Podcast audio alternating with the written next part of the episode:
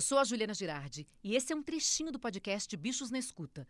Você sabia que cães podem ser otimistas ou pessimistas? Quem explica é a nossa consultora veterinária Rita Erickson. Pois é, são duas pesquisas, uma mais antiga, de 2014, e uma mais recente, que associou já essa informação, né? E isso se baseou em, em, em estudos de que um cachorro, quando era oferecido, por exemplo, água ou leite, ele ouvia uma determinada.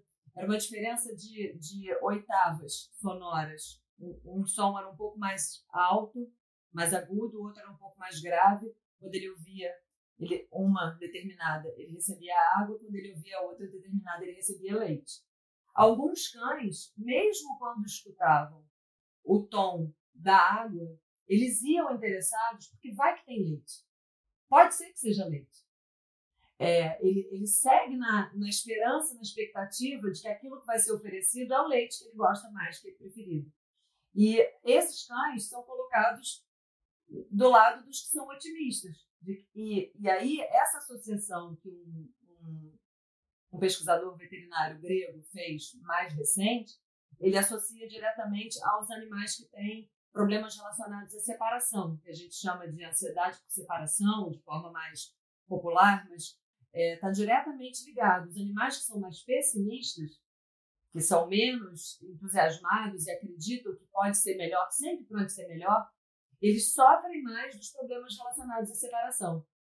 E a pesquisa que ele conduziu foi um pouco diferente, não foi com água, foi com leite, mas era com potinho de comida. Aqui tem e aqui não tem. Desse lado, com essa sinalização, sempre tem, com esse lado, com essa sinalização, não tem. Mas aí eles invertiam e alguns cães eles partiam na expectativa, na esperança de que tivesse.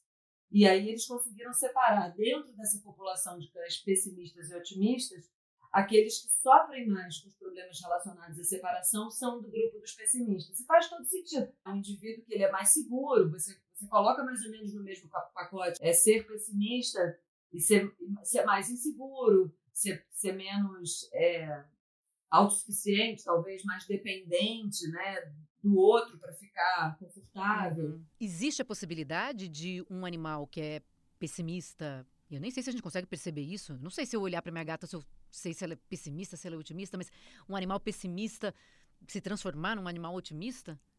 Gil, a gente pode transformar o que a gente percebe, que é assim, meu cachorro não era motivado a determinada coisa e ele passou a ser.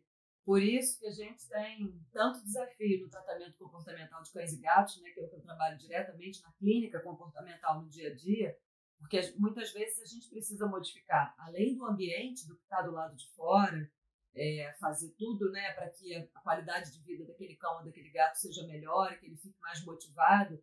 A gente depende também da, da bioquímica cerebral dele, da motivação dele, da, da da capacidade que ele tem de, de acreditar que ele é capaz de fazer. Aí, aí começa a se assemelhar com o ser humano, né? Porque começa a ficar mais complexo. Antigamente a gente não se preocupava com essas coisas com o e gato. Era um cachorro que estava no quintal, era um gato que estava no telhado, né? Desde quando eles viraram filhos, é, essas perguntas e essas necessidades começaram a aparecer. Esse quadro do Você Sabia faz parte do nosso episódio sobre curiosidades do universo animal.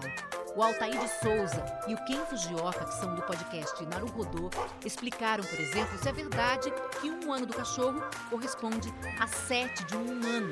Escuta o nosso episódio completo.